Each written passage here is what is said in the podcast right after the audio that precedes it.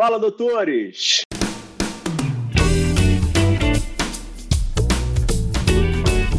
Fala, doutores! Eu sou Ricardo Valente, oftalmologista aqui do Rio de Janeiro, idealizador do canal Fala Doutores. Canal esse que vocês já sabem, venho tentando trazer aí celebridades da medicina, que são luzes para mim e que espero que sejam para você, trazendo um pouquinho aí tirando essa medicina aí desse momento sombrio, né, que a gente vem conversando muito e que a pandemia botou um pouquinho de holofote dentro da classe médica, né, graças ao bom Deus.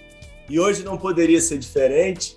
Então temos um super convidado. Tenho que parar aqui para ler minha cola aqui, que é tanta coisa que ele fez que fica dificultando aqui para mim. Mas um médico pediatra, homeopata e gestor, escritor, colunista e palestrante, mestre em economia de saúde por York, na Inglaterra, MBA em estratégia e gestão pela UFPR, presidente do Ibraves, CEO da 2IM com o super score de valor de saúde, que eu quero ouvir sobre isso, doutor César Abicalaf.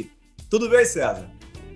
Tudo bem, Ricardo. Pô, prazer estar com você, cara. Fantástico o teu trabalho, tenho acompanhado bem o que você está fazendo e é uma satisfação estar tá, tá podendo trazer um pouco da nossa história, contar um pouquinho. E estou à disposição de vocês aí.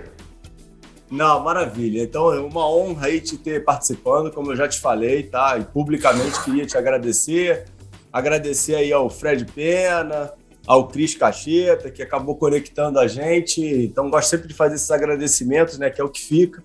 Obrigado mesmo. Aí tenho certeza que vai ser um, um baita aprendizado para todo mundo.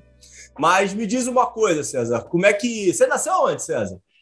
De Curitiba, cara. Isso daqui, Curitiba, no frio de Curitiba, né? E a gente brinca que aqui em Curitiba você, você é pasteurizado, né? Temos de 32 graus ontem para 8 no de manhã. Então não é, não é, fácil, cara. É Curitiba, nascido em Curitiba. Não, a gente, ah, não, a, a gente aqui no Rio está tenso por causa disso, né? A gente saiu de, a gente saiu de 32 para 22, a gente já está morrendo de medo. Imagina. Vocês nesse pé. Mas me diz o um negócio, é, como é que foi tua formação acadêmica, César, em relação a estudos, era bom aluno, era ligado a esportes, e coloca se tinha algum médico aí na tua família. Cara, na verdade, eu, eu sou o único médico da família, comecei, né, sendo o primeiro filho, o primeiro neto, né, então, meu pai é economista, professor da área, da área de contabilidade, meu pai é membro da Academia de Ciências Contábeis no Brasil, ele é um, mas toda a família desse lado, né? Eu acabei derivando para medicina. É, eu estudei toda, fiz aqui em Curitiba até a faculdade, né? Antes disso, realmente eu, fiz aqui nas escolas Bom Jesus, Medianeira, colégios é, ligados aí mais da, da Igreja Católica, uma família muito católica e sempre criado nesse nesse berço aí com a, com a família, né? Minha família muito muito muito próxima e sempre deram força. Eu como filho, primeiro filho, primeiro neto, né? É, nunca fui aquele aluno, cara top, de nota 10, cara. Eu era sempre, sempre tirava 8, 9, mas também tirava meus 5 e 6. Mas, graças sim, a Deus, nunca reprovei de ano. Mas, mas sempre muito esporte, sempre pratiquei muito esporte, sempre esporte coletivo. Nunca gostei muito de esporte individual, né? Então, fazia parte da seleção aqui da, da escola, atleta, sócio-atleta de alguns clubes aqui de Curitiba, basquete, vôlei, handball. É, sempre foram meus esportes é, prediletos, né? Ah, uma coisa bacana, fui escoteiro, trabalhei muito com, com, com o movimento do ah, legal. muito legal, aqui por volta do meu, na, na minha adolescência, então é, é, um ritmo muito legal, me ajuda muito né, na, na, em conceitos de liderança, em relacionamento, é um, o processo do, do, aprender fazendo, né, algo que me trouxe muita experiência aí da, da minha, da minha infância, né, na, até a entrada na faculdade, né. Eu saí de Curitiba com 17 anos, eu fui fazer faculdade de medicina em Vassoura, no Rio de Janeiro. Foi uma aventura, cara. Pra você ter uma ideia, eu no meio do. Não estava fazendo. Tinha terminado o terceirão aqui, o terceiro ano, nem terceirão era na uhum. época. Na metade do ano eu fui fazer o vestibular e passei, cara. Eu tinha 17 anos, passei no Rio. Falei, o que, que eu faço? Vou falar, vou para lá, cara. Meu pai, mãe, vô, tudo. Meu vô queria morar lá comigo, cara. Era um caos, né? Porque imagina um guri de 17 anos, né? Isso eu estou falando aí 81, né? É, é, é, pô, passar isso no Rio de Janeiro, Vassoura, uma pequenininha e tal. Eu falei, ah, eu vou lá fazer um ano, depois eu tento transferir para Curitiba. Não consegui transferir no primeiro período e gostei de lá, fiquei. Hoje tenho amigos maravilhosos, meus melhores amigos são dessa época, né? É, é, viver em república, viver com colegas, uma cidade muito pequena, concentrada na, na faculdade, né? centrada na faculdade, foi muito legal. Voltei para Curitiba, né? aí é, é, o problema, porque você, como você não é Curitiba, você sabe bem, é uma cidade muito provinciana, né? Curitiba é uma, é uma, é uma, é uma cidade assim que todo mundo tem, é curitibano é um pouco complicado, né? Tem suas peculiaridades, pois, como sempre. É, Curitiba é um barato por causa disso. Né? Mudou muito nessas últimas. Estou falando isso aí em 86. Ah, é, é, e eu tive muita resistência, obviamente, da, da classe médica, né? Para vir de fora, eu fiz meu último ano em ah. Curitiba, de faculdade, o internato, que eles chamavam na época, né? Entrei com, no voluntariado aqui no Pequeno Príncipe, num grande hospital, e aí, para a residência da pediatria, foi um, foi um baque para importante, porque, obviamente, eu não tinha. Na época, a pediatria era uma residência extremamente concorrida. Hoje, hoje não tem mais residente em pediatria, mas na época era muito concorrida. E eu tinha duas opções, cara. Ou eu trabalhava ou eu estudava, e, a residência me impediu isso. Coincidiu, coincidiu que eu fui a, eu, eu entrei, acabei entrando no Exército, no Hospital do Exército aqui em Curitiba, como, como, como pediatra, né? e fiz toda a minha formação dentro desse hospital, com grupos de pediatras porra, fantásticos aí, inclusive um colega foi secretário de saúde aqui do Paraná, servimos junto no, no Hospital do Exército durante cinco anos, quatro para cinco anos, é, infelizmente faleceu em alguns anos, mas, mas foi onde eu realmente consegui aprender. Paralelamente, eu atendendo as crianças em consultório, Ricardo, é, é, eu vi ainda que a pediatria faltava alguma coisa. E foi, como sempre, tive vontade de conhecer, fui estudar homeopatia na Argentina, estudei, aí foram cursos rápidos aí de dois meses, né, durante dois anos, dois meses lá internos, e, cara, em consultório realmente bombou, né, a homeopatia, mas uhum. é, eu, Ricardo, é, se eu for hoje, né, é, eu no, no, passado, eu era uma criança, sempre uma criança imperativa, então com certeza eu era um candidato a Ritalina hoje, né? Se eu fosse criança nessa época, eu estava medicado. Graças a Deus não me medicaram, cara. Graças a Deus não me medicaram. Agora, você imagine um cara imperativo tendo que atender um consultório de homeopatia, que se fica uma hora com o pai, com a mãe, conversando, né?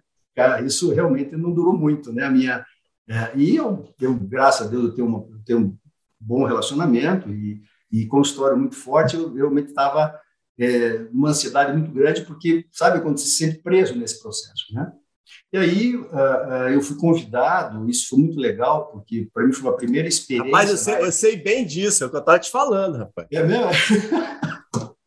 Então, isso que, cara, é, é impressionante, né? Você fica amarrado no negócio, é algo te prende, né? Eu gostava, adoro crianças, sempre foi minha vida atender criança, tanto é que eu ainda hoje atendo crianças, obviamente em atividades essencialmente sociais, não mais mais em consultório, só, uhum. só pro bono, vamos chamar assim, mas, mas no, na época, isso eu estou falando era por volta aí de, de, de 90, até para ver umas datas interessantes, estou falando aqui em 92, por aí, uh, um amigo me chamou e falou assim, ah, estou montando um plano de saúde aqui em Curitiba, do antigo Bamerindos, não sei se é da uhum. época, você também, você também é idade que eu fazendo, é, e eu estou precisando de um CRM, cara. Se vem me ajudar aqui, eu falei, ah, vamos embora, cara. Rapaz, foi um negócio muito interessante. E imagine eu consultório aqui, né? Consultório do Exército, consultório e, e fazendo um, aquela história do médico, é, sempre tem três, quatro empregos, né? E um emprego mais sim, que o outro, sim, né? No Hospital do Exército, no consultório, e eu trabalhando, montando o plano de saúde do Meninos. Foi uma experiência muito interessante para mim. E, e, o, o, plano de saúde cresceu, nós não tínhamos a ANS ainda, né? Falei isso em 92. E, e eu, eu gerenciei toda a equipe de uh, auditores no país, né? Até que, quatro anos, é, me convidaram para fazer um processo aí de, de terceirizar. Naquela época falava muito em reengenharia, terceirização. E aí me convidaram, eu e mais uh, alguns médicos, para terceirizar Interessante o perfil do médico, né? Esses médicos que estavam lá, Ricardo, é, ninguém queria sair. Era um emprego garantido dentro de um grande banco, né? É, você ganhando salário, um salário ótimo, seis horas por dia de trabalho, e convidar você para sair e montar uma empresa. E eu falei, cara, é, vou embora. Eu saí, montei uma empresa, foi a primeira empresa da área de saúde, uma empresa chamada Impacto. Essa empresa, para você ter uma ideia, ela foi fundada aí, estou é, falando em 95, né? É, e aí, obviamente, eu já, tá, já tinha, durante esse ano... E, e, e, e teus pais, César? Quiseram Cara, te matar ou apoiavam nisso aí? Não, é, no começo foi difícil, porque eu ainda estava no consultório e ainda na área administrativa, Ricardo. Muito, sabe? Isso é muito interessante, porque quando e eu sempre com cada barco, os barcos se afastando cada vez mais, né? Isso é difícil, até o ponto que eu decidi ficar na área de gestão e ficar no consultório, só no consultório particular, tipo, é, três vezes por semana, depois duas por semana, aí, cara, aí a coisa se afastou de tal sorte, né? Para mim, eu nunca esqueço o dia que a minha mãe chegou para mim, a mãezinha faleceu no passado, ela falou assim, filho, volta a ser médico, né? Ela dizia, filho, mas mãe, eu faço medicina, só que agora é de um jeito mais diferente, não atendo mais o paciente. Hoje a gente trabalha com sistema de saúde, a gente ajuda muito mais gente de uma forma, né? É, é, é diferente do, do, ato médico de estar tá olhando. Isso também não deixa de ser um ato médico. Ah, não, não, mas médico de consultório, você, poxa, o primeiro filho, o primeiro neto, o único médico da família até então, é, sabe? Então isso foi, foi realmente difícil. A pressão, a pressão da família na época foi muito grande, sabe, Ricardo? Mas eu tinha me encontrado né, na, na gestão, na, é, na, no dinamismo né, do relacionamento, e isso é muito interessante, né? Então, você e teu pai te auxiliava de alguma forma, César, nessa parte aí do Bamerindos, em termos de, de é, skills é, dele? É, pouco, muito pouco, muito mais, muito mais com insights, né, Ricardo? Tá. Pai, meu, pai, meu pai é sempre um professor, um cientista na área, na área da contabilidade, né? Ele criou fórmulas e metodologias de avaliação de empresas, eu acho muito legal. Hoje, quando eu vejo o que eu faço e ele vendo o que ele fez, sempre, pai, hoje a gente faz a mesma coisa. Se fazia na, na, nas empresas, hoje estou fazendo para médicos, né? É, é, e, e, fiz economia em saúde depois, que era dele, né? Então, se veja que é, a fruta nunca cai longe do pé. Né? Então, a influência foi mais aí, talvez pela convivência, por ver ele sempre trabalhar com, com, com, análises de empresas, com indicadores, com lógicas que eram importantes na tomada de decisão do gestor. Isso sempre convivi com ele, né? Mas olhando para a medicina, achava que isso nunca tinha relação. Isso é muito legal, Ricardo. Mesmo a formação, que, o que, que esse cara que fez homeopatia Hoje está fazendo. Cara, a homeopatia te dá uma visão sistêmica muito interessante.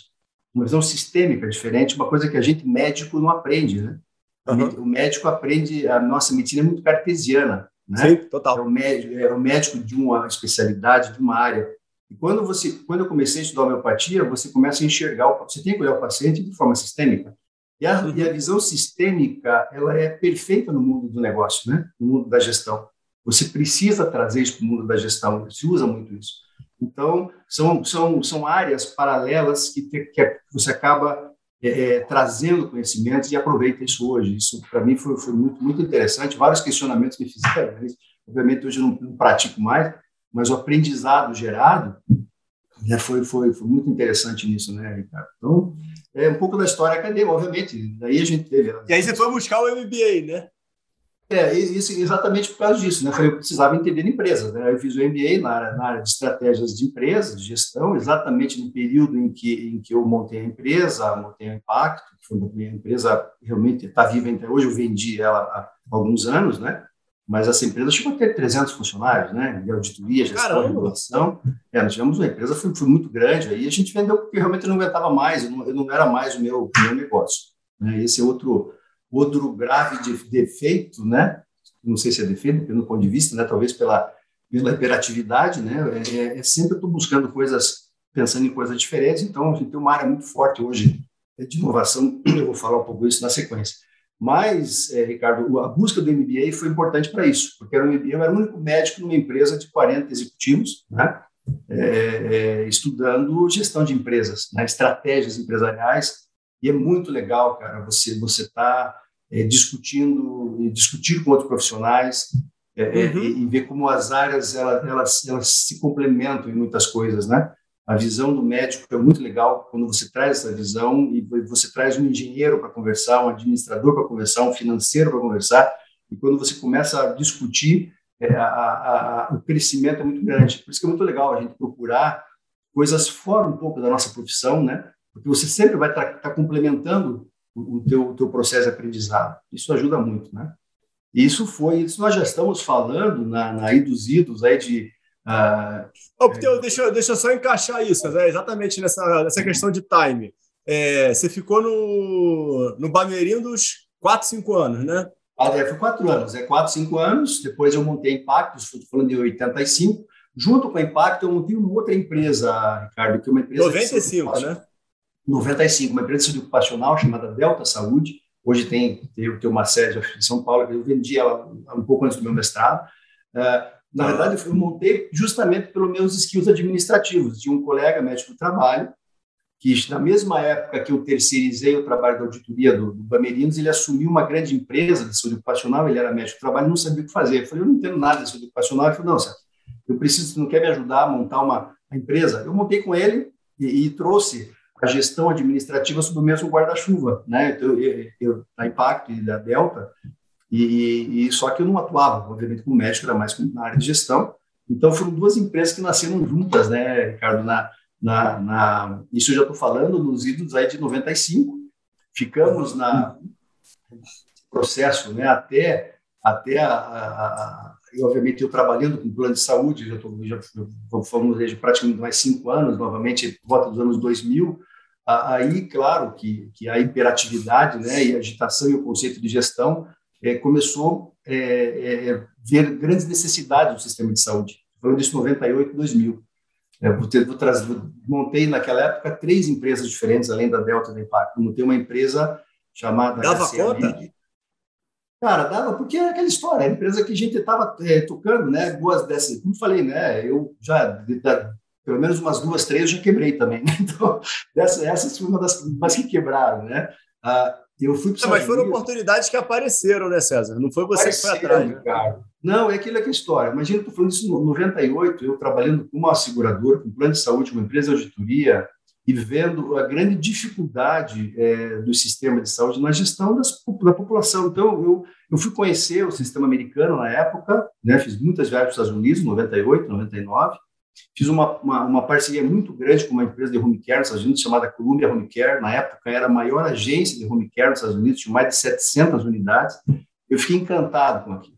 Eu falei, eu tenho que trazer home care para o Brasil, 98. Tá? Uhum. Tinha uma empresinha do home care que estava começando, no sucesso, acho que São Paulo, se não me engano, Rio de Janeiro, acho que era Prodocto, é, tem uma, umas outras. É, e, e também lógicas de gerenciamento de doenças crônicas. E, eu via que isso era uma necessidade do sistema, né, de você fazer gestão. É, Ricardo, você essa discussão eu falei com várias operadoras, grandes operadoras na época, né, grandes operadoras, ninguém conseguia enxergar essa necessidade ainda. Estou falando disso 98, cara. E você fazer gestão do paciente crônico, você é, deshospitalizar o paciente, fazer uma saúde, saúde é, em casa organizada, baixando o custo do sistema, melhorando a qualidade da assistência, é, montei, trouxe todo um pessoal da, da Joy Commission International fazer todo o treinamento, montei uma empresa home care aqui em Curitiba. Mas, cara, é, foi um ano de, de, de investimentos, alguns milhares de dólares investidos, eu praticamente aí 200, 300 mil dólares eu investi nesse processo, pessoas de fora, treinamento, é, e, e a, a, coisa foi muito, muito incipiente, muito difícil a ponto que eu peguei e realmente é, dei a empresa para a minha é, gerente de enfermagem na época, falei, ó, é tua, toca o negócio, porque não, não, não, não, é o meu foco. E fiquei, na época, é, é, uma, discutindo muito gestão de crônicos. Para mim, teve um projeto que foi muito marcante, eu quero falar desse projeto, porque você vai ver o que, que aconteceu em 20 anos. 2000, nos anos 2000, é, um projeto me encantou muito nos Estados Unidos, eu, por trabalhar na pediatria, que, que, era um programa de gerenciamento perinatal, um trabalho que tinha que eu conheci uma grande empresa americana em St. Louis que fazia o, gest, o, gerenciamento da gestante de risco com monitoramento em casa, com um call center. Pô, eu falei, cara, isso é genial. Novamente, mais alguns milhares de dólares investidos, fui lá, vou montar, montei uma empresa com essa finalidade, não consegui vender nada no Brasil. É, a empresa americana empolgada, não tinha, não tinha é, o americano é muito interessante, né? Eles vendem, eles são muito bons em venda, né? É, venderam uma coisa, no final do dia eu vi que eles não tinham tudo aquilo, né? E, e aí a gente acabou não conseguindo implantar um projeto de gestação de risco que para mim foi encantador, era um projeto que teve um impacto é, na, na, na, redução de prematuridade, de recém baixo peso, é, impressionante, né? Pelos números que a gente viu, é, a ponto que esse foi o meu grande trabalho de mestrado, é, quando fui para York, né, para a Inglaterra, é, é, que obviamente eu busquei uma formação melhor, né, então já com, com várias empresas várias empresas é, quebradas, né, com dificuldades e que não, não, aconteceram, né? E aí, em 2003, eu recebi um convite aqui no estado é, de um secretário de Estado para assumir o plano de saúde dos servidores do Estado.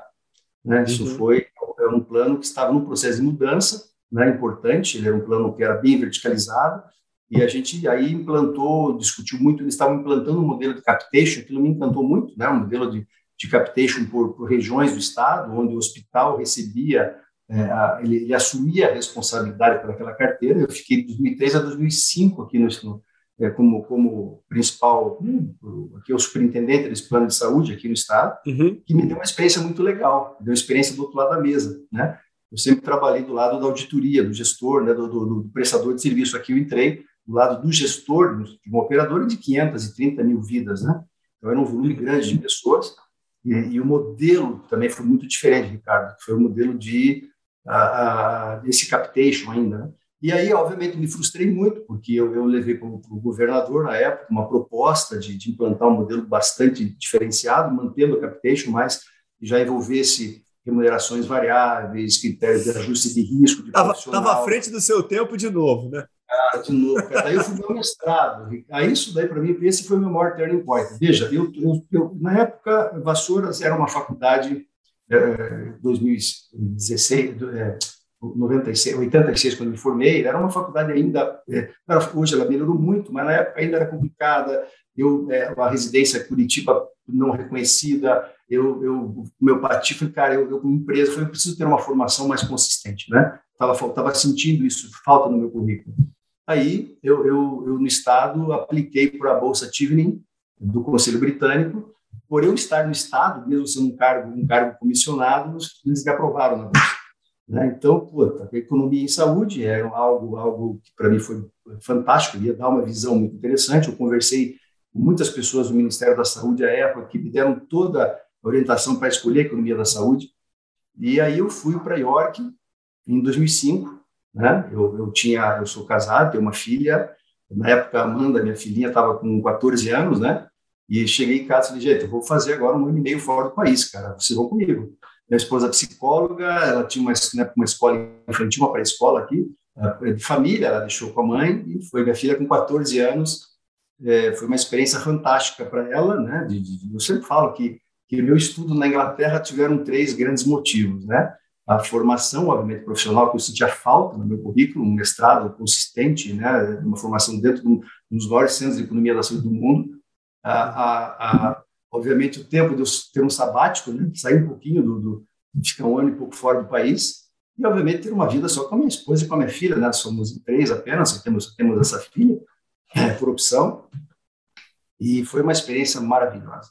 Né? Para minha filha foi um negócio fantástico, Ricardo. Minha filha voltou para o Brasil em 2006, depois de 15 dias, ela tinha já fez 15 anos nos Estados Unidos, ela voltou assim, pai, eu não quero mais ficar no Brasil, eu quero ir embora, não, não me adaptei de volta um ano lá. Né? E o começo também foi difícil, ela entrou numa escola, uma escola pública, fantástica em York, é, se muito bem a, a questão do idioma. Ela, ela deu um, mudou a vida da minha filha literalmente nessa nessa época. E hoje, é, hoje a minha filha, nós estou falando de é, 2006, é, eu falei, não, filha, você fica no Brasil, faz faculdade no Brasil, depois o mestrado eu te vendo fora. Uhum. Fez uma área totalmente diferente, fez, fez cinema, fez marketing aqui no Brasil, fez cinema e fez, foi, formou, foi para a França e fez mestrado na Loyola Marymount University em, em, em Los Angeles e está lá até hoje. foi embora de casa. Minha mulher queria me matar. Né? Falou, pô, agora nós queríamos um monstrinho, né? ou seja, alguém que não quer, a vida dela é o mundo. Né? Então, e foi fantástico. Imagina, filha única, né? É, não teve aquela. É, Sabia disso, César? Que você, que você ia criar esse problema? Cara, é, é, aquela história, eu não sabia, cara. Eu sabia que eu precisava, que, que ia ser bom para ela uma formação externa para o idioma, né? Para conhecer pessoas novas. A gente sempre viajou junto dela desde pequenininha, mas eu não imaginava, né, que fosse dar essa repercussão tão impactante na vida dela hoje. Hoje ela ela saiu de Los Angeles, faz seis, três, quatro meses, está em Nashville, trabalhando lá, vai casar no final do ano com um americano, é, enfim, conseguiu brincar antes disso também, não foi, não foi, não precisou casar com ninguém, a gente conseguiu é, pelo, pelo histórico escolar dela e pelos trabalhos que ela fez lá, a gente aplicou Bacana. e ela conseguiu o vice-presidente americano é, com, com, a, com, os, com, os, com os achievements Méritos dela. dela. Então, pô, eu tô, graças a Deus, esse lado está muito bem encaminhado, muito bem encaminhado. Uhum.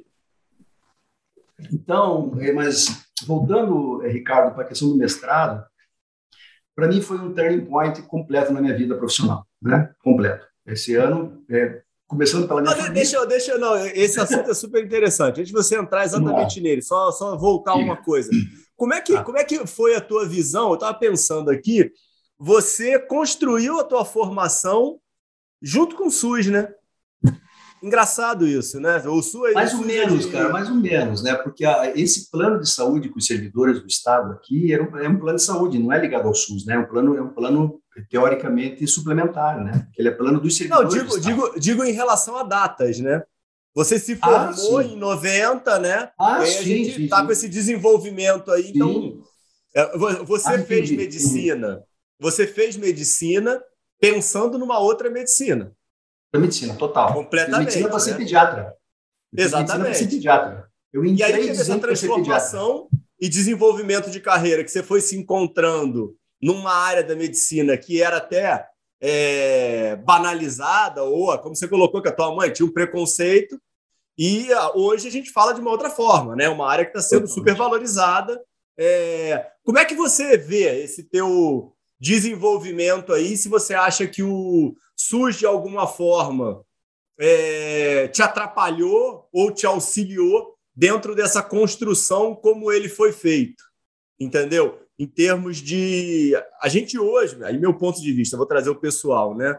A gente tem um, um lado e uma limitação ainda muito grande na questão de acesso, né? Na saúde no país.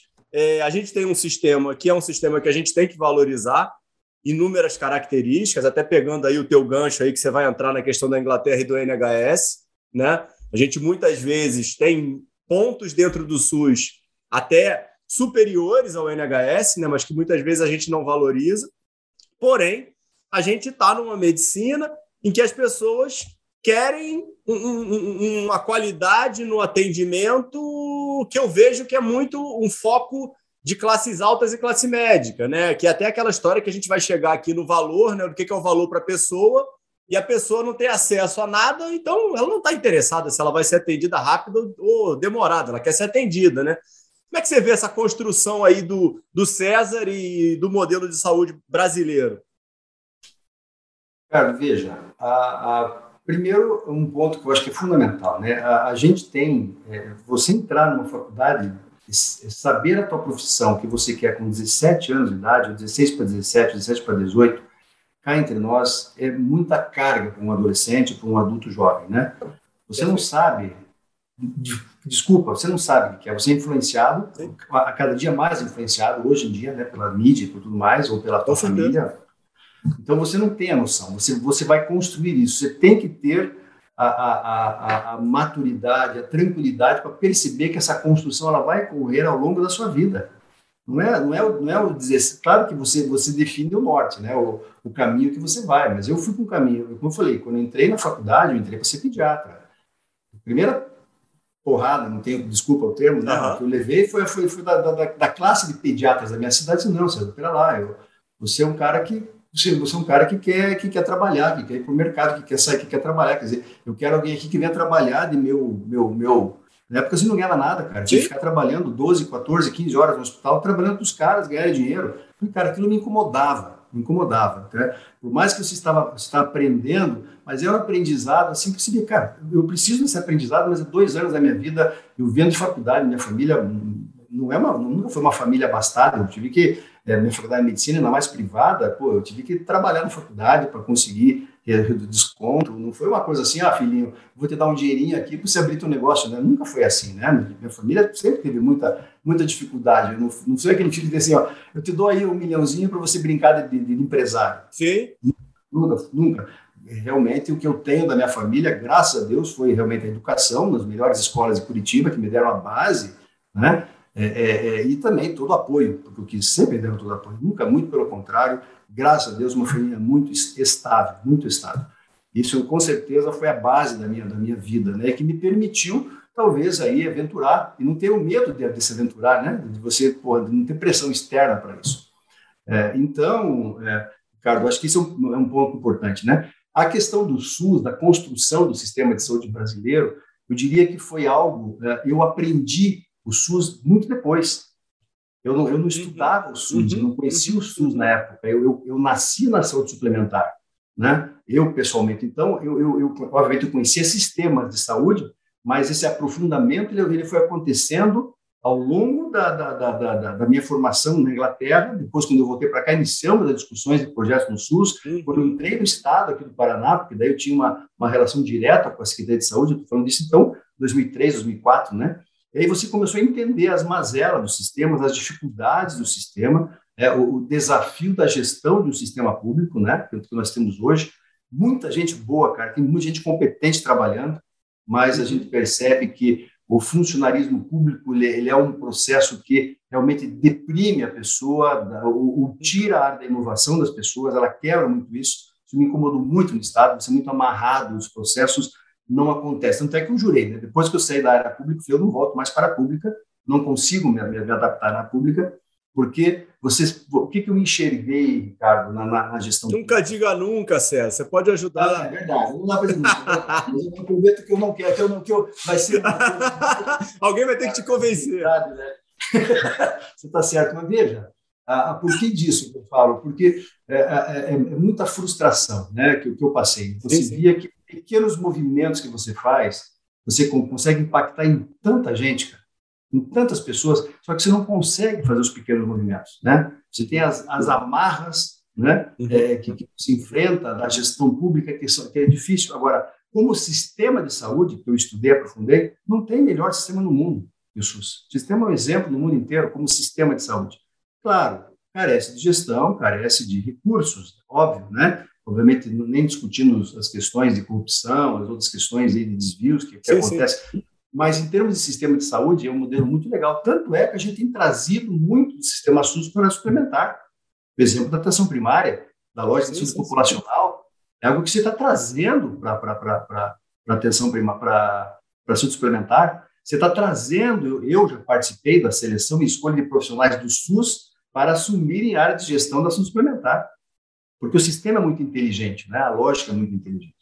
Então, é, com certeza, é, o conhecimento do sistema de saúde né, me, me ajudou muito, né, mas a, a, a, tinha preconceito, César? Agora, você está pensando, eu não tinha pensado dessa forma. Quando você começou a tua carreira em relação a professores, mentores e chefes de serviço, na implementação do SUS, você viu uma resistência muito grande? Tipo, poxa, esse novo está chegando, vai criar uma confusão danada?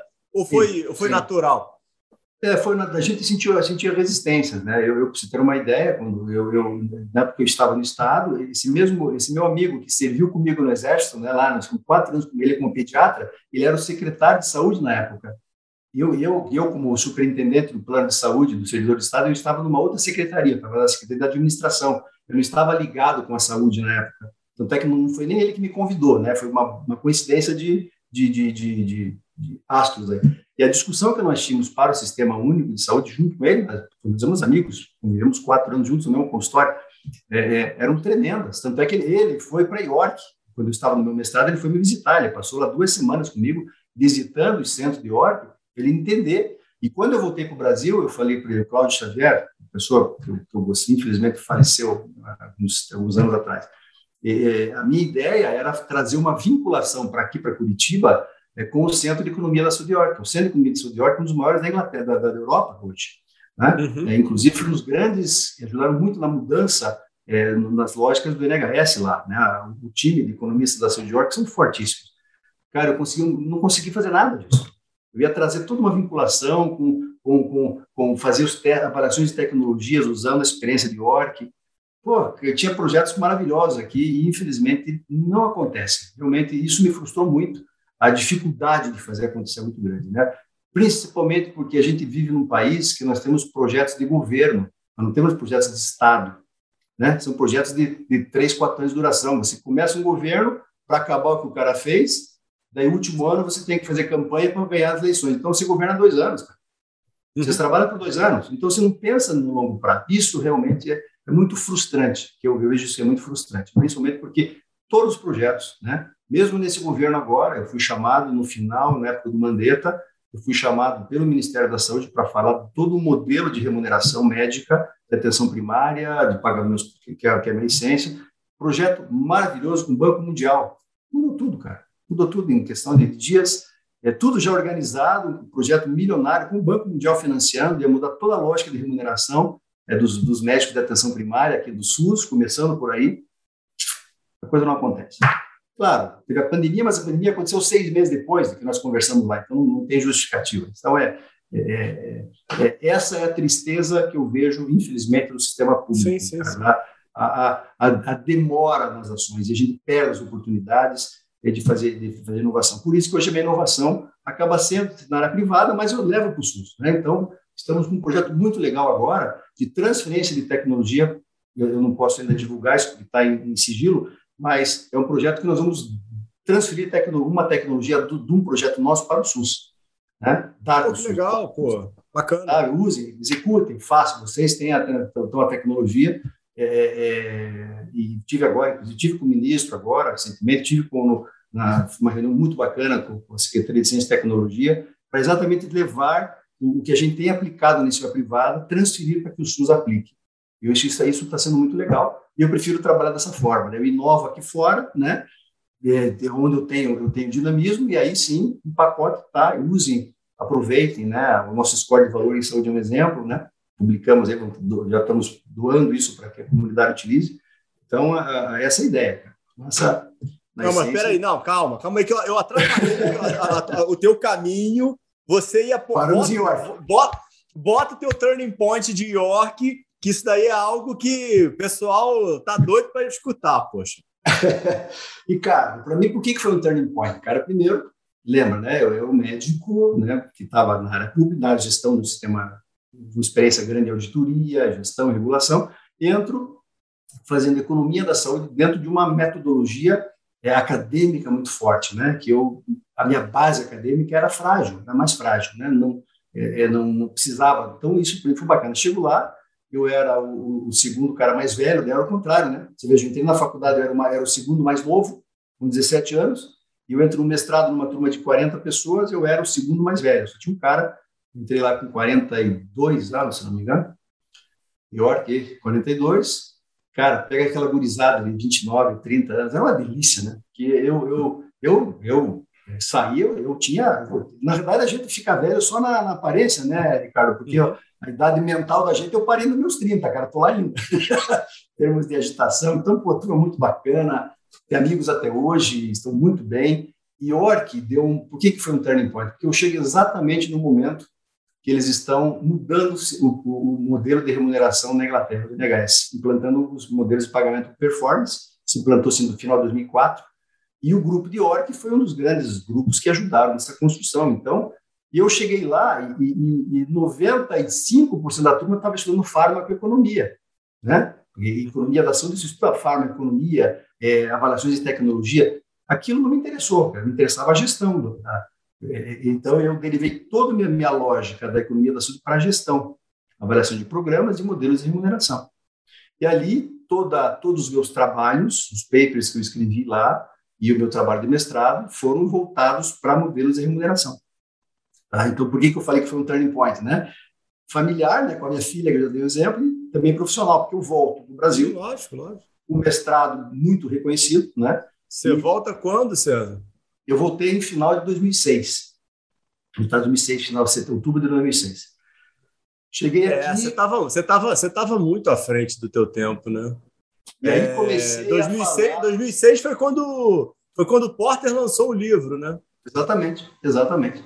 E aí, não é nem falarmos em valor aqui ainda, né, a discussão, e eu participei do movimento americano muito forte, do IHA, não IHI, IHA é, é, é, o pessoal lá que, que, que trabalha, é o Instituto de Healthcare Alliance lá da Califórnia, e eu participei do, do segundo, terceiro simpósio sobre pagamento por performance deles lá e estudei muito o tema, estudei muito o tema americano, modelo inglês e tudo mais, e cheguei aqui empolgadíssimo Ricardo. Achei que realmente eu tinha descoberto a pólvora para a realidade brasileira, porque o que, que todos os estudos me mostraram?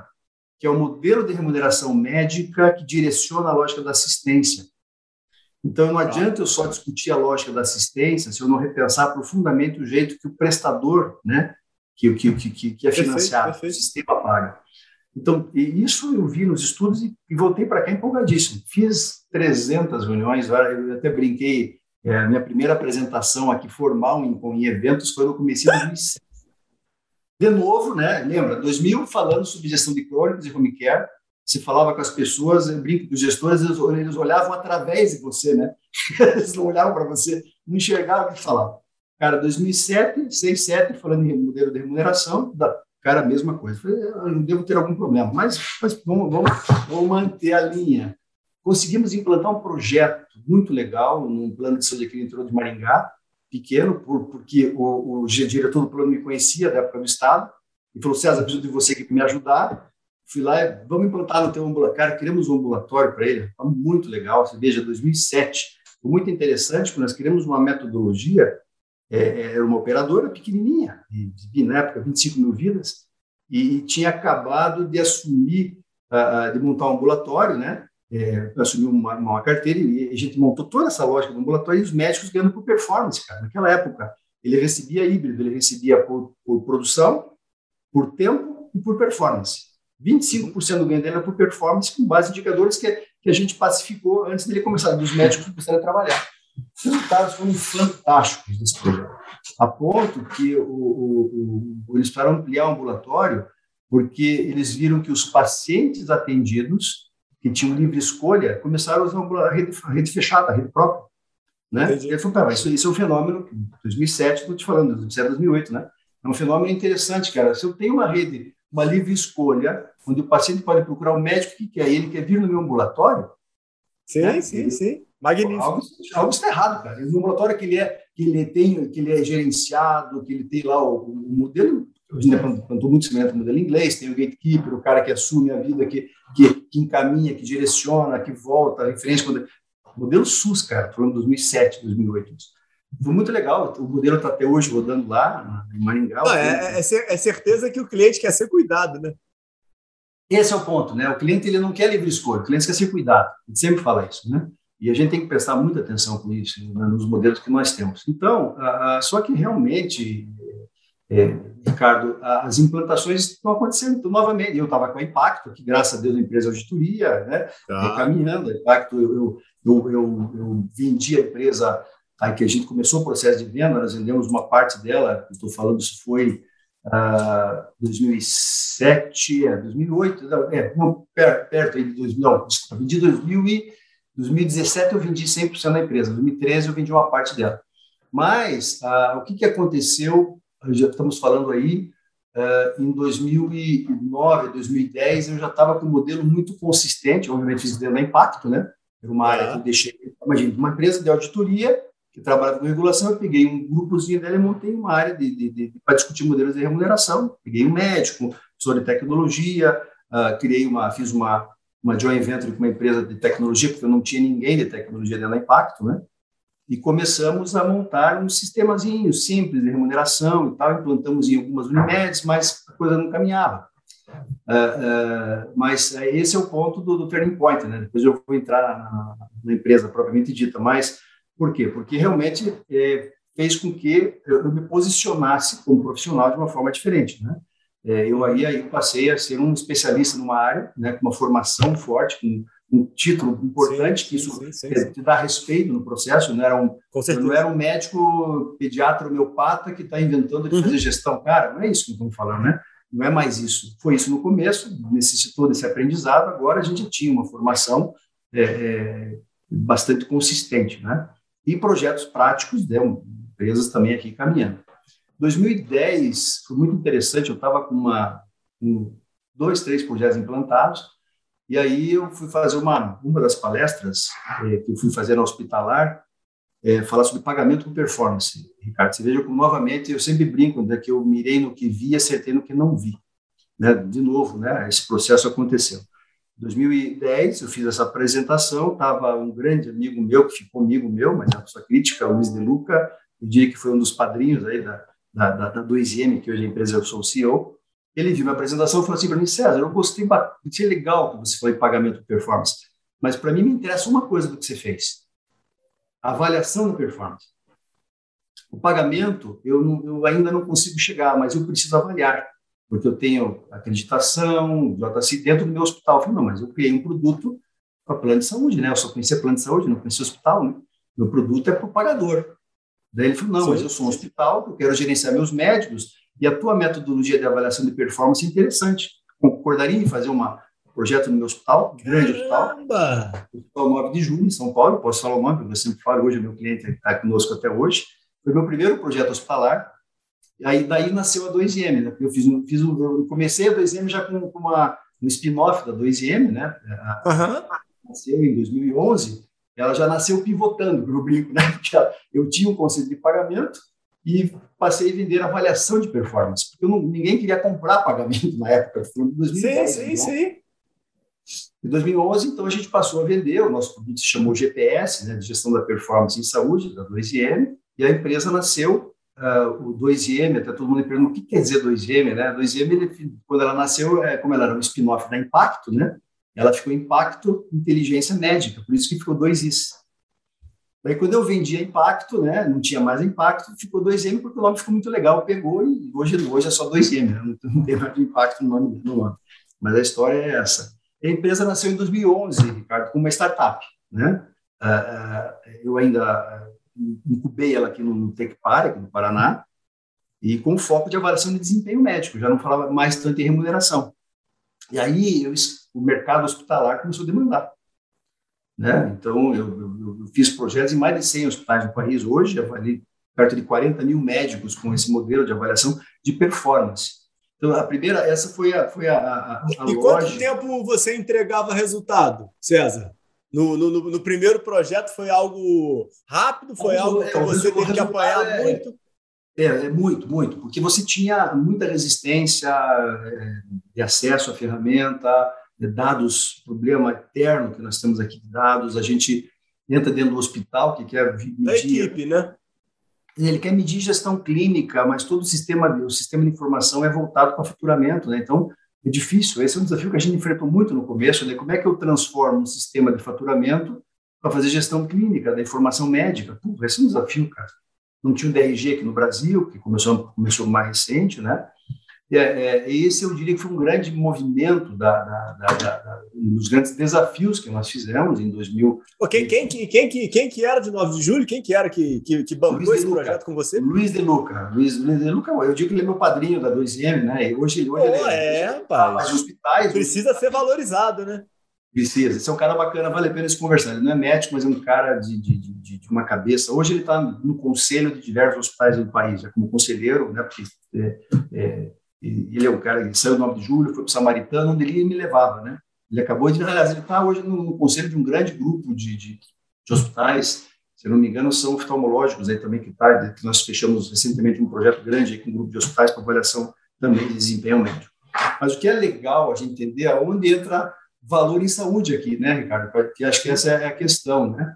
Por mais que Porter tenha escrito em 2006, o Obamacare começou em 2010, onde os conceitos de IDH estavam fortes, não se falava no Brasil sobre isso ainda. E eu estudando uhum. muito esse tema, porque sempre o modelo de remuneração é, foi o meu foco, né, o, meu trabalho, eu acreditava que o modelo de remuneração ia, ia mudar no nosso país em algum momento, então sempre mantive o discurso, né, é, mínimo aí 10, 12, 15 palestras por ano falando sobre o tema, mas de prático nada, né? Aquela história que você está falando aí, né, Ricardo? Monetizar esse projeto nada, né? É, é fazendo coisas é, por acreditar. E realmente em 2017, aí a gente, eu, eu, montei um grupo aqui, um fórum de discussão, falei, gente, está na hora da gente é, é, começar a discutir valor em saúde no Brasil de forma mais consistente, porque uh, senão nós vamos cometer o erro de conceitos que vieram de fora conceitos como managed care, outros conceitos lá do passado, né, que vieram e vieram todos uhum, uhum, uhum. É, como é que é a palavra, né? Demoniado, demoniado, né? não sei como é que essa palavra correta aí, pela, pela classe, né? Porque era algo que ia cercear a prática médica, a NB, e às vezes não era, o racional não era esse, mas, uh, e o valor, a gente estava percebendo que se não fizéssemos algo consistente, a gente ia ter um problema, né? Aqui no Brasil, um conceito muito legal. Aí nós fizemos um fórum, foi muito bacana. Esse fórum foi durante, depois do congresso, um congresso ANAP eh, que nós tivemos, né? Uhum. É, 2017, final do ano, a gente marcou um jantar em São Paulo, reunimos, estava o André Médici, que é um amigão meu, pessoa uhum, que uhum. já hoje está aposentado, estava o pessoal lá, o André Osmo, do Sírio, que é um médico que vale a pena se conversar, um cara que me admiro, o Dr. Jaime Rocha, aqui da Curitiba, é um cara fenomenal também na inovação, esse profissional que tem, são pessoas que que, que, que, que talvez você tinha umas, umas 12, 13 pessoas, a Elideia, a Elideia Lima, que é médica também, uhum, diretora uhum. da da Record, estava tudo nesse grupo, eu falei, gente, vamos montar um fórum permanente de discussão sobre valor em saúde, e, cara, e botamos a bandeira do tema, e a ato contínuo, três meses depois, fundamos o IBRAVES, que é o Instituto Brasileiro de Valor em Saúde, né, eu, eu fui agraciado, ainda estou como presidente desse instituto, é. E aí, agora está na hora de colocarmos o conceito de valor em prática no Brasil. Mas eu, o desafio que eu lancei para as pessoas foi o seguinte: é, eu não quero, né, eu não gostaria, e a minha, minha expectativa que esse conceito de valor em saúde seja algo que eu que eu não precisa, que não seja só para hospitais da região da Avenida Paulista de São Paulo.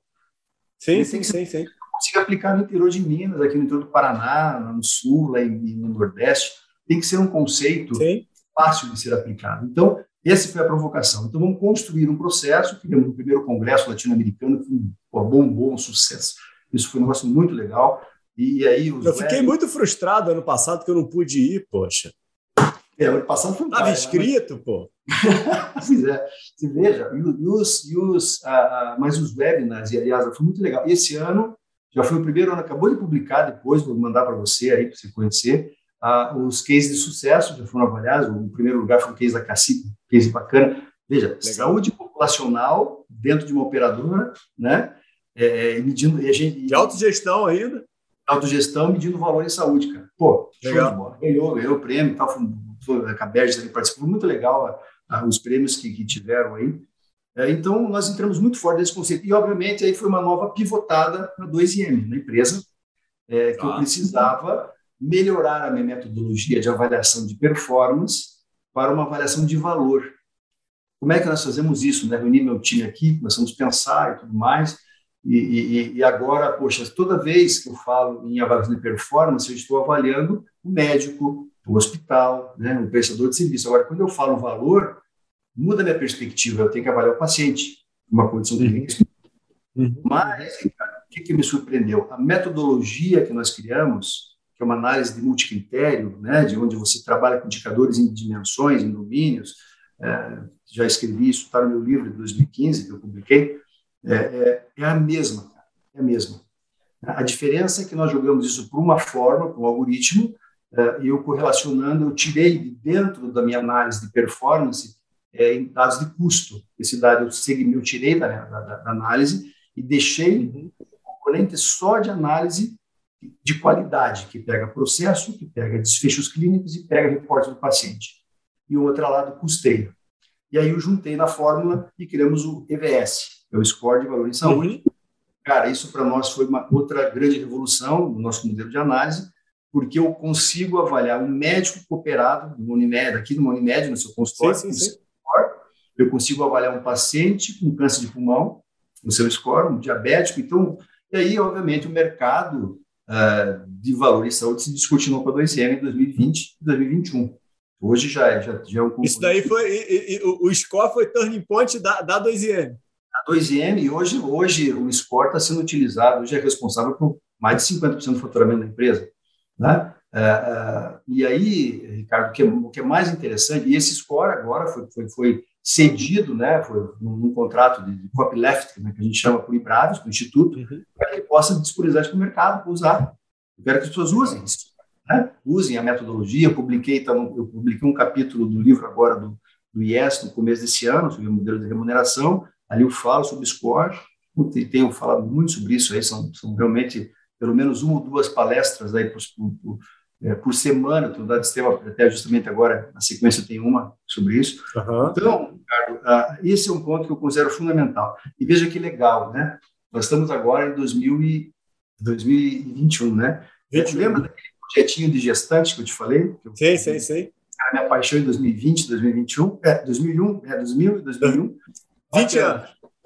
20 anos atrás, eu, eu, eu reunido aqui com, com, com o pessoal do Time Rosa, do Meio Curitiba, com o pessoal da Universidade Positivo, cara, um bate-papo totalmente informal, tomando o nosso, nosso esquinho, assim que eu gosto, com um charuto, uhum.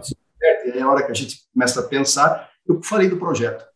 E daí o, o Jaime Dornan falou, César, me manda teu estudo. Eu fiz toda a minha tese do, do doutorado foi uma análise de custo-efetividade de um programa de gerenciamento perinatal. Quanto eu trago de impacto no sistema de saúde se eu implantar esse modelo, né? Eu mandei os caras, pô, falei, pera lá, cara, eu quero esse negócio. Não, mas isso está lá, esse troço foi, eu publiquei em 2007. É, não, não, vamos estudar. Tua, te, tua tese é domínio público? É tese, do, tese de mestrado, foi passada. A gente pode disponibilizar para quem quiser, quiser ler essa análise. É, Ricardo, rapaz, aí o que, que acontece? Bom, vamos, vamos, fazer o programa, né? Vamos voltar, vamos discutir, vamos discutir. Daí fizemos aqui, a, a, eu já me falou, não, mas eu, eu, eu banco o programa, mas eu quero, eu quero uma tese de doutorado para esse programa. Eu quero botar aqui minha enfermeira, que cuida das gestações de risco aqui da Unimed em Curitiba, e eu quero fazer uma tese de doutorado. Daí chamei a Positivo, um usuário positivo aqui, que hoje é Cruzeiro do Sul, e fechamos, fechamos um convênio fantástico.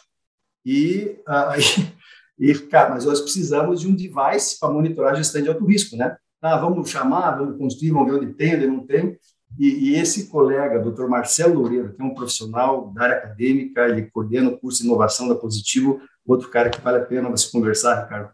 Ele, ele tinha ido para a China na 2019, a gente conversado isso foi em 2019, é, é, ele foi para a China e me ligou de lá passou uma mensagem, César, achei o teu device aqui, cara, numa feira de ciências médicas da China. É um cardiotocógrafo domiciliar, que era o que, eu, que a gente está monitorando uhum. né, de batimento cardiofetal, contração uterina, né, e, e, e, a, e condição de movimento.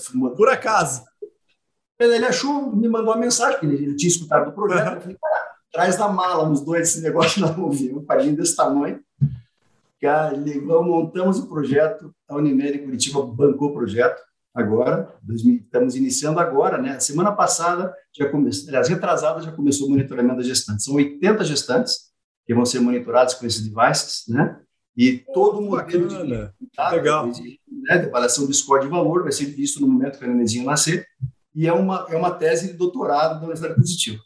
Então, você veja, 20 anos depois, a gente está conseguindo botar um projeto em prática. Por isso, gente, nunca desistam né, daquelas, daquela, daquelas loucuras que vocês acham naquele momento que é, porque realmente isso pode acontecer. E, se Deus quiser, esse projeto vai ser um sucesso. A gente espera publicar alguma coisa até o final desse ano, começo do próximo ano. Me diz, me diz o um negócio, César, para a gente caminhar para um desfecho aí. É, primeiro, vamos ter, devemos ter evento do Bravos ano que vem? com certeza estamos programando isso, né? Ano que vem, se Deus quiser, abre as coisas. A gente já está já tá consolidado até para apresentação dos cases aí que nós vamos abrir de volta. Então, eu acho que a gente deve anunciar isso nos próximos mês ou dois, alguma coisa do próximo ano. Tá, Vai tem agora um. ok. Tem é, agora eu, vocês estão trabalhando em cima do. Eu estava vendo no site, né, o lançamento do, do VBHC Book, né? Isso, isso é algo, é outra grande inovação que nós fizemos aqui, idealizado até por um dos diretores nossos aqui, do, do Fábio, o Fábio Rocha. Ele tá, hoje, hoje ele é meu head aqui de BBHC da 2M, é, e, uhum. e a, o, o BOC ele é um conceito muito legal, porque ele é o conceito do BOC mesmo, né? Do, uhum. do PMBOK, né? De projetos, né? Então, nós pegamos o conceito BOC, né? Do, do, do, é, do Book of Knowledge, onde você traz para o BOC a, todas as boas práticas, né, é, de uma linha de cuidado. É, não, não quer dizer que nós vamos ser um concorrente da AISHO, não é essa a ideia, mas é, tá. Visão aqui ele vai ser muito mais completo, porque o framework ele é muito mais robusto, ele não é só da métrica indicador, ele vai definir todo o processo de clusterização do paciente em grupos de complexidade daquela doença, cada cluster tem a sua linha de cuidado e cada linha de cuidado tem as suas métricas, que é o score que, que nós, nós cedemos para a métrica do, score de valor de saúde. Já come, o primeiro projeto é, é, que está sendo montado, o BOC agora, é para câncer de mama. Né? Foi financiado pela Roche, tem financiamentos aqui, então o time já está trabalhando, é, não tem nenhum, não é uma, não é um guideline prescritivo, né? Ele não vai prescrever medicamento, droga, tecnologia, né? É como é que eu meço o valor dessa condição clínica. Então, ah, já temos uma contratação já em vias de doenças raras, câncer de outros tipos de bipologia, reumatologia, mas nós vamos lançar pelo menos uma ou duas condições por ano. O primeiro a ser lançado aí agora é do câncer de mama. Não, ainda bem que você estava me corrigindo aqui. Eu estou falando do book, eu não sabia. Minha ignorância não, per, não, não, não, permi, não, permitiu que o BOC era, era uma análise de projetos, eu não sabia disso, mas está muito bem explicado. E, e desfecho mesmo, me diz um negócio: como é que você vê aí é, pensamento de planejamento estratégico aí para os próximos cinco anos? Como é que doutor César, 2IM e esse mercado aí de saúde trazendo o valor para dentro dele deve caminhar? Como é que é a tua visão e tua expectativa? Olha, eu tô, estou tô muito, muito esperançoso nesse processo. Eu acho que nós estamos evoluindo rapidamente para uma reforma dos modelos de remuneração médica. Né? É, a gente tem, tem defendido isso dentro da agência, é, na INS, ah, várias, a gente tem, participou de vários processos lá, a agência está bem imbuída disso. Ah, mas é, tem vários desafios, né? Vários desafios para que isso realmente se consolide. Eu tenho que ter, eu tenho, eu tenho, alguém tem que pagar essa conta, tenho que ter um financiador dessa conta. O plano de saúde, o SUS, tem que concordar com isso, né? Se não tiver uh, o, o, o, estímulo, né, de pagar por valor pelo financiador, dificilmente as empresas vão se organizar para isso. Eu sempre falo isso. Eu falei isso para a INS, falei, né, porque o Scarabel estava lá ainda, falei, vocês têm uma grande responsabilidade de indutores de mudança. Né? Uh, um hospital montar o seu escritório de valor, como tem vários hospitais da ANAP, isso tudo ainda é altruísmo do hospital, né? muito marketing, muita questão uhum. de estar tá mostrando a diferença, mas, mas ninguém está pagando essa conta. Né? Uhum. Então, esse é, esse é uma preocupação que não é aqui minha, é preocupação no mundo inteiro. Né? Os projetos via BHC, os mais bem-sucedidos, nos países mais bem do mundo todo, foram que tiveram governos, entidades financiando. Quando digo financiar, é pagar projeto, pagar o valor, é, é, subsidiar projetos, né? E, e a gente está acreditando muito nisso, a indústria tem um papel fundamental nisso. Hoje nós temos vários projetos com, com as indústrias é, é, de não vinculação com tecnologia, é de ajudar as operadoras, os prestadores se organizarem para esse conceito de valor em saúde para que o mercado possa comprar deles dessa forma. Então, é, é isso que eu tenho é, proposto. Então, eu acredito que realmente nós vamos passar por uma mudança muito importante. Estou apostando todas as minhas fichas nisso é, é, é, de repensar modelos de remuneração. Isso é um ponto importante para os médicos, né? Inclusive, o que eu tenho feito com os contratos e projetos que eu tenho com várias Unimedes é estimulando a formação do médico em valor em saúde. Esse é o projeto do, do CBO, lá com o Cacheta, com o time do Fred, com o time uhum. de vocês. Eu achei genial a, a, a, a, a inovação, né, o, o, interesse, o ímpeto do Cacheta em, trazer esse projeto. Quando ele conversou comigo, eu coloquei isso no plano e falei, Cacheta, discute isso. Você, como sociedade, como especialidade, tem um, um fator importante do profissional médico ele ser alguém que saia dessa posição de espectador, cara. Não dá mais para nós sermos só espectadores. A gente tem que, ser, tem que ser protagonista no processo. A gente é muito passivo, gente médico, muito passivo no processo. Então, a gente, a gente como sociedade, tem que dizer o que, é valor em saúde, o que, eu tenho que medir, o que, eu tenho que melhorar no meu consultório, na minha estrutura física para gerar mais valor para o meu paciente. Né? Como é que eu quero receber por isso? Né? É, que, é, que, que critério de avaliação eu vou ter para o meu trabalho, que é importante ser avaliado, eu vou ser avaliado. Cara. Chega, não tem mais, o médico é um prestador de serviço, vai ser avaliado. Não, não, não dá mais para imaginar que você tem a liberdade de fazer o que você quer. Você está sendo visto pelo sistema, né? E isso é isso isso é algo que é inexorável, Ricardo. Isso não muda mais. Então, então para que bater conta? Vamos trabalhar para isso. Vamos construir essa mudança juntos, né? E, eu, e o Cacheta, com, com o CBO, comprou muito essa ideia e está sendo riquíssimas as reuniões que nós estamos tendo com o grupo da tua especialidade lá. E, e a gente já está sendo procurado também por outras sociedades, especialidades para esse tipo de discussão. Mas eu achei legal que foi vocês foram os grandes é, da especialidade, os grandes inovadores e acreditaram nesse processo de mudança. Então, eu acredito nisso. Daí, eu, como empresa, quero, obviamente, é, não consigo parar de. Nós estamos com muitos projetos aqui, vários projetos de inovação. É, obviamente, é, quero, eu, eu, imagino, eu imagino em cinco anos uma posição muito mais, talvez mais estratégica, mais de conselho do que como eu estou hoje no dia a dia, né? Que isso realmente é, é 12, 14 horas por dia de trabalho.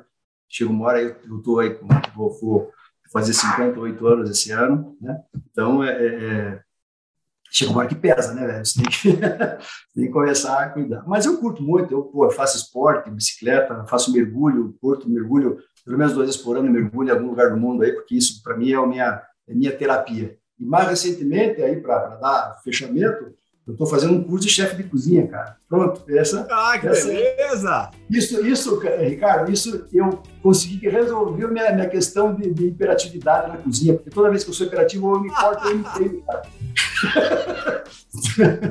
então, eu acho que esse, quem sabe, é, vai ser mais, mais interessante que terapia e remédio. Mas é isso. Oh, maravilha, doutor César. Muito, muito, muitíssimo obrigado. Sabe, já era certeza de, de ter uma, uma ótima troca, um ótimo bate-papo, tá? Tua história é riquíssima e motiva todos nós. É, você é, é, um resiliente nato, né? Então, a gente, na, na, na área médica hoje, tudo que a gente está construindo, a gente está precisando muito disso, né? Se reencontrar e eu acho que ter certeza do, do, do propósito é algo que é, você tem aí claramente aí na, na sua face, na sua fala. Então, assim, obrigado aí pela oportunidade aí de passar esse tempo contigo e tenho certeza aí que vai trazer muitos insights aí para todos os colegas. Ricardo, eu que agradeço, cara. Para mim foi, foi essa viagem foi muito legal. Eu diria que foi uma hora de terapia para mim, viu? Pode ter certeza disso. Então, Estou é, te devendo uma sessão de terapia, meu amigo, porque é gostoso falar da história, é gostoso falar, falar um pouquinho e mostrar que realmente é, altos e baixos a gente aprende. Quebrei umas duas, três empresas, construí outras, é, mas eu acho que é, é muito é muito gratificante a gente ver que, que a gente está podendo construir uma coisa bacana no nosso sistema de saúde. E parabéns para você, cara, pela tua iniciativa. Você também é um cara resiliente, por pouco nós conversamos antes, aí, antes da, da, da gente começar o bate-papo. Eu acho que é muito legal esse seu projeto, cara. Parabéns, não desista dele. Eu acho que você vai, vai, vai estar, tá, já está, né, conseguindo bons resultados e com certeza no que eu puder contribuir contigo, velho, tô, tô por aí. Tá bom, amigo? Obrigado. Abração, bom dia, boa semana. Fica com Deus. Tudo bom aí.